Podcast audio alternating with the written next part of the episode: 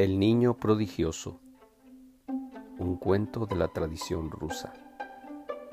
Érase un acreditado comerciante que vivía con su mujer y poseía grandes riquezas.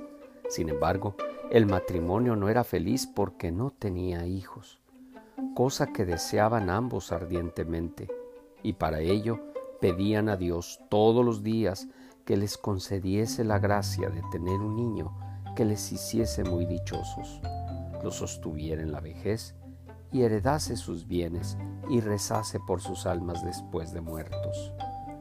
Para agradar a Dios, ayudaban a los pobres y desvalidos, dándoles limosnas, comida y albergue. Además de esto, idearon construir un gran puente a través de una laguna pantanosa próxima al pueblo, para que todas las gentes pudieran servirse de él y evitarles tener que dar un gran rodeo. El puente costaba mucho, mucho dinero, pero a pesar de ello, el comerciante llevó a cabo su proyecto y lo concluyó en su afán de hacer bien a sus semejantes. Una vez el puente terminado, dijo a su mayordomo Fedor, Ve a sentarte debajo del puente y escucha bien lo que la gente dice de mí. Fedor se fue, se sentó debajo del puente y se puso a escuchar.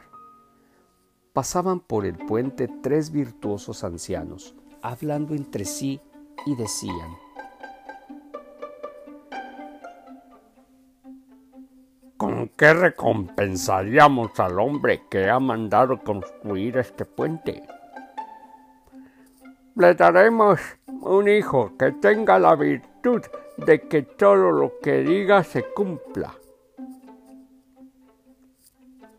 Y todo lo que pida a Dios le sea concedido. El mayordomo, después de haber oído estas palabras, volvió a casa. ¿Qué dice la gente, Fedor? le preguntó el comerciante. Dicen cosas muy diversas. Según unos, has hecho una obra de caridad construyendo el puente, y según otros, lo has hecho solo por vanagloria. Aquel mismo año, la mujer del comerciante dio a luz un hijo, al que bautizaron y pusieron en la cuna. El mayordomo, envidioso de la felicidad ajena y deseoso del mal de su amo, a medianoche, cuando todos los de la casa dormían profundamente, cogió un pichón, lo mató, manchó con la sangre la cama, los brazos y la cara de la madre y robó al niño, dándolo a criar a una mujer de un pueblo lejano. Por la mañana los padres se despertaron y notaron que su hijo había desaparecido por más que lo buscaron por todas partes, no pudieron encontrarlo. Entonces el astuto mayordomo señaló a la madre como culpable de la desaparición. Se lo ha comido su misma madre, dijo. Mira, todavía tiene los brazos y los labios manchados de sangre. Encolerizado el comerciante hizo encarcelar a su mujer sin hacer caso de sus protestas de inocencia. Así transcurrieron algunos años y entre tanto el niño creció y empezó a correr y a hablar. Fedor se despidió del comerciante, se estableció en un pueblo a la orilla del mar y se llevó al niño a su casa aprovechándose del don divino del niño, le mandaba realizar todos sus caprichos diciéndole,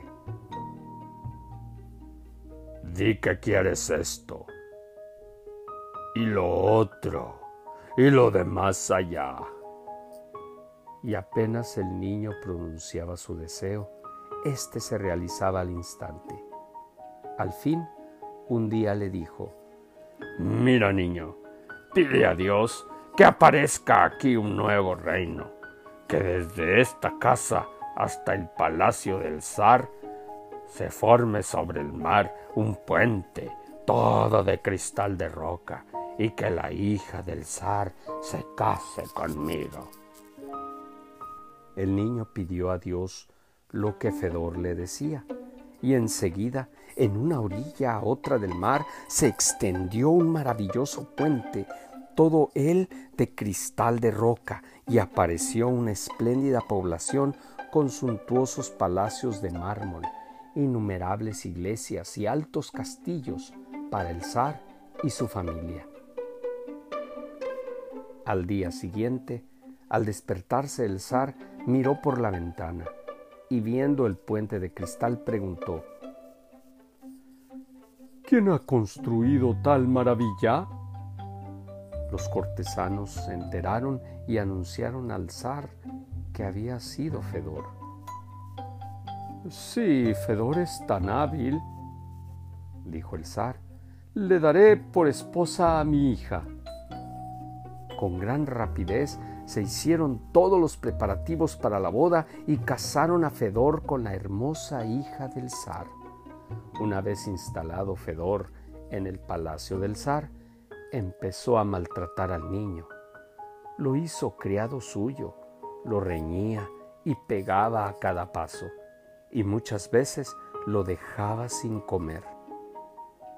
Una noche hablaba Fedor con su mujer, que estaba ya acostada y el niño escondido en un rincón oscuro lloraba silenciosamente con desconsuelo.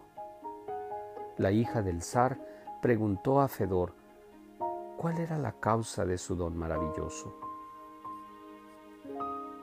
Si antes solo era yo un pobre mayordomo. Sí, ¿Cómo conseguiste tantas riquezas?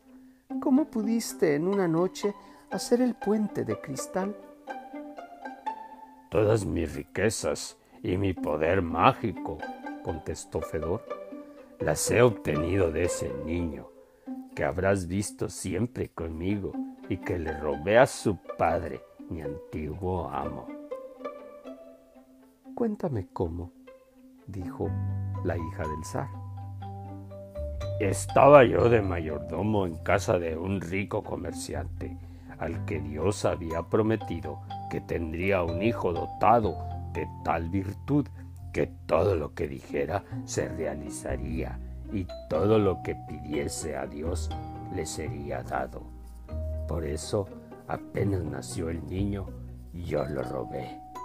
Y para que no se sospechase de mí, acusé a la madre diciendo a todos que se había comido a su propio hijo. El niño, después de haber oído estas palabras, salió de su escondite y dijo a Fedor, Bribón, por mi súplica y por voluntad de Dios, transfórmate en perro. Y apenas pronunció estas palabras, Fedor se transformó en un perro.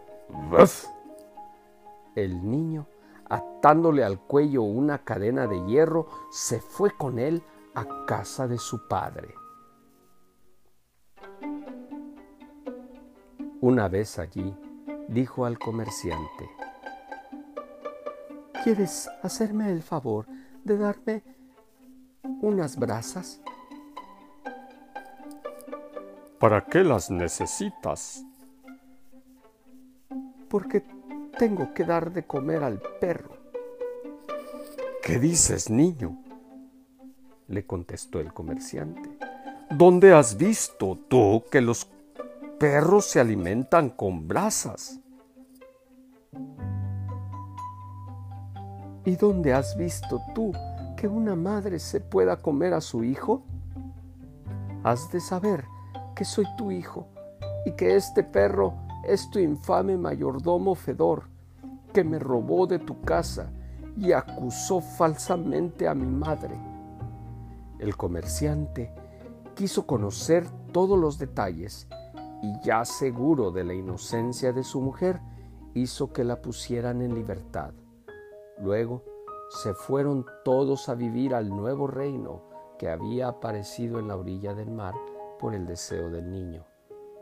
La hija del zar, volvió a vivir en el palacio de su padre y Fedor se quedó en miserable perro hasta su muerte.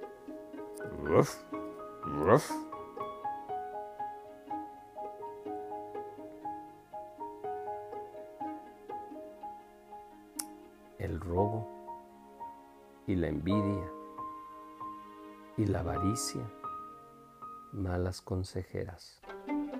Al final, siempre tienen un pago miserable.